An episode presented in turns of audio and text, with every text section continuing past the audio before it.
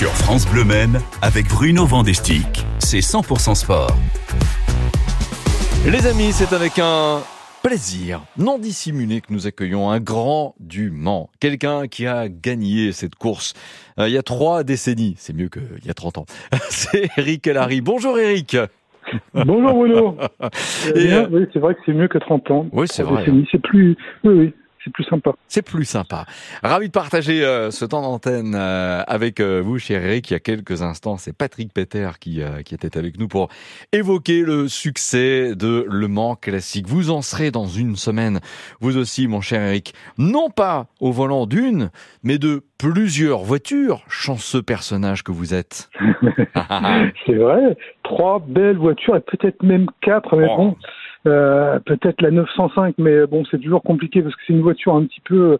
En fait, elle m'a beaucoup aimé il y a une certaine période, et puis maintenant, à chaque fois que je monte dedans, elle, refuse de démarrer. Oh. Donc, euh... en plus, ça, fait deux années de suite que je monte dedans à Spa. Dès que je monte dedans, elle redémarre pas. Oh. Donc, euh, son propriétaire et ami me dit euh, que c'est de ma faute maintenant et que ça commence à lui coûter cher. Donc, euh, donc euh, il n'a pas prêté pour le mot classique, mais bon, sait-on jamais, peut-être qu'il va changer d'avis. Absolument, pour chasser quelque part ce, ce, genre de signe indien. Il y aura quoi? Il y aura une Saline, une GT, une LAT 70, une Ford GT40 aussi, bien sûr, Eric. Ah oui, en fait, euh, j'ai un problème de riche, c'est que dans le plateau 5, j'ai deux voitures. Oui. J'ai la GT40 avec un, un ami qui roule et puis euh, la Lola T70 avec Gérard Lopez. D'accord. Donc euh, je suis un peu embêté. J'aimerais bien faire plaisir à tout le monde, mais ça va être compliqué. Donc euh, ma priorité c'est Gérard parce qu'on fait tout le championnat. On a gagné Daytona il y a quelques mois et puis on, on roule souvent ensemble. Et la GT40, euh, ben voilà, on verra. On verra comment on fait, mais ça va être compliqué. Moi j'aime bien euh, la suite de votre carrière, Eric Hellary, parce que je le voyais encore très récemment, 24 heures du Mans, vous avez participé avec le, le club ACO et Nicolas Cousseau que l'on va saluer à plein de tournages. Et vous êtes sincèrement au micro et devant la caméra très très bon. Et puis effectivement aussi le Eric Alary que l'on veut avoir en volant de ces voitures classiques. Mais vous-même, en fait, vous avez créé votre entreprise, vous restaurez des voitures, dites-nous. Euh, oui, j'ai trois casquettes, euh, les deux que vous, vous avez citées, et puis j'ai aussi un atelier qui prépare et engage des voitures dans, bah, dans les épreuves de Peter Auto. Euh, et j'ai même des voitures de route. J'ai une belle F40 en ce moment à l'atelier. Waouh Ça, c'est une Ferrari pour les non-initiés. Oui, l'ancienne Ferrari de, de Michael Schumacher. Oh. qui n'a pas démarré depuis 10 ans. Donc là, j'ai reçu, reçu, toutes les pièces qu'il faut changer avant de la redémarrer. Je pense que ça va être quand même euh, un sacré euh, moment d'émouvement quand je vais la redémarrer. La, F40 qu'il a eu comme voiture de, de, service ou de pilote officiel Ferrari Absolument. Il y a la petite plaque sur le côté du passager avec marqué Michael Schumacher. Donc ça fait quand même quelque chose parce que Michael, c'est toute ma, toute ma vie, toute ma jeunesse, évidemment. C'est fou ça.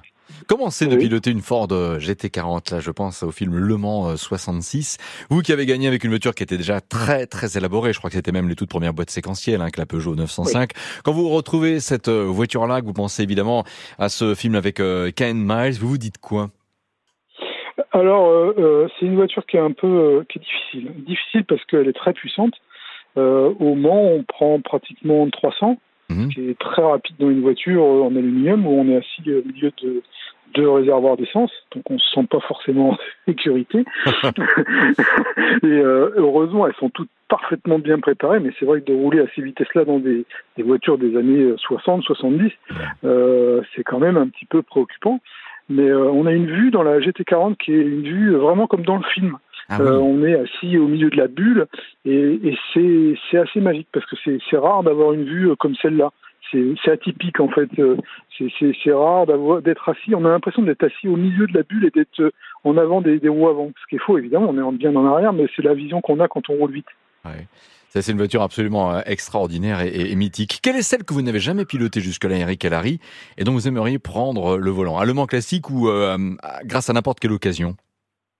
Ah, j'aimerais bien essayer une, une, une, hypercar, pardon. Ah oui. J'aimerais vraiment essayer ces voitures euh, qui sont truffées d'électronique avec des, des volants euh, avec 20 euh, boutons, des molettes, etc. Je voudrais bien voir ce que c'est et de voir un peu la différence de pilotage et la façon de piloter. Est-ce qu'elle est très différente d'il y a 30 ans ah ou pas? Et je pense que oui quand même parce que parce qu'en fait, ils, les séances d'essai qu'ils font, ils règlent plus euh, comme nous on faisait les ressorts, les barres anti-roulis, les amortisseurs, tout ça, c'est ça change. Ils changent des paramètres finalement euh, électronique. Ils interviennent sur les boîtiers électroniques, les différentiels, etc. Tout ça se règle grâce aux ingénieurs. Hmm. Donc je sais pas, ça doit être très différent, mais je pense que ça doit être très performant quand même, parce que quand on voit les temps qu'ils font au Mans, c'est sûr. Vous restez avec nous, Eric Allary. On passera le message à Antonello Coletta, qui est l'homme qui a fait gagner Ferrari au niveau du management euh, il y a deux semaines de cela. La suite de cet entretien avec vous après, Eloise Hey Bro.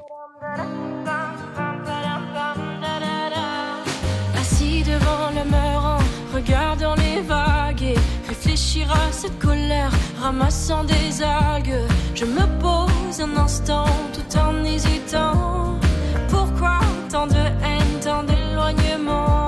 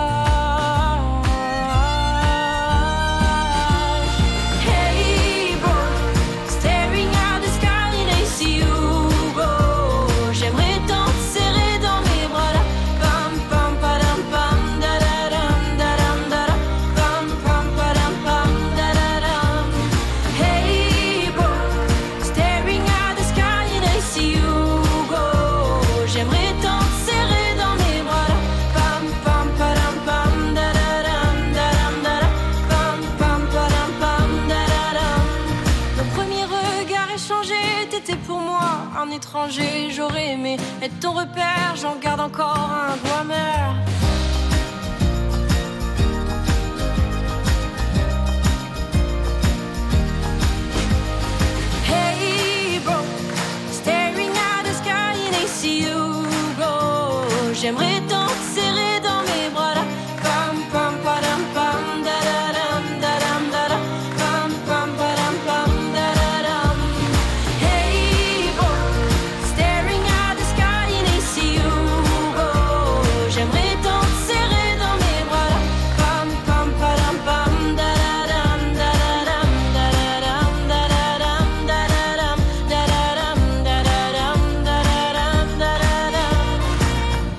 France Men, Héloïse, Hey Bro, 18h45 à la seconde près, la suite de notre spécial Le Mans Classique.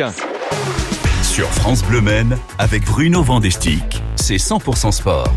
Et avec Eric et Larry, notre invité. Mon cher Eric, je réalise à l'instant pour ceux et celles qui ne se sont pas rendus au musée des 24 heures du Mans pour la dite la grande exposition qui rassemble, si mes souvenirs sont bons, on est à 60 voitures authentiques gagnantes des 24 heures du Mans et globalement euh, une bonne vingtaine de voitures qui ont marqué le Mans. Si vous ne l'avez pas fait, faut y aller ou cette semaine ou le week-end de Le Mans Classique parce qu'après ce sera le démontage, Eric. Et oui, vous venez de me dire qu'à partir de lundi, les premières voitures commencent à partir. Le lundi, Donc, il faut le, le 3 absolument y juillet, aller. le 3 juillet, le hein, 3 pas avant. juillet, ouais. après, le, après le Mans classique. Il faut absolument y aller. C'est magique. On passe, on a des yeux d'enfant pendant à peu près une heure parce que ça dure à peu près une heure. Et et- et il y a, oui, il y a plus de 60 voitures, je crois, les vraies en plus qui ont gagné le Mans. Absolument. Aucune réplique, euh. C'est des vrais et, et c'est vraiment un moment d'histoire incroyable. Il faut absolument y aller. Euh, Eric, comment est-ce que vous expliquez euh, cet attachement aujourd'hui euh, aux, aux vieilles voitures, globalement voitures classiques En disant cela, je pense au succès de Le Classique. Rétromobile également, qui est un rendez-vous euh, annuel, et, et à chaque fois avec des records de, de fréquentation. C'est quoi? C'est une sorte de mélancolie d'un temps où la vie était peut-être plus facile? Peut-être, euh, parce qu'on voit, il y y a beaucoup de marques aussi qui ont relancé des, des véhicules mythiques comme euh, la Fiat 500. Ouais. La Fiat 500 a été relancée et il y en a d'autres. Et là, ils vont ressortir des R5 euh, turbo, bon, électriques bien sûr. Mais bon, ouais, je crois qu'il y a un peu de nostalgie. Euh, je crois que les voitures d'aujourd'hui, surtout, elles se ressemblent un petit peu toutes. Elles sont euh, issues de l'ordinateur qui décide que telle forme va consommer moins que l'autre. Ouais. Et c'est vrai qu'à l'époque, toutes les autos étaient très différentes, elles se ressemblaient pas.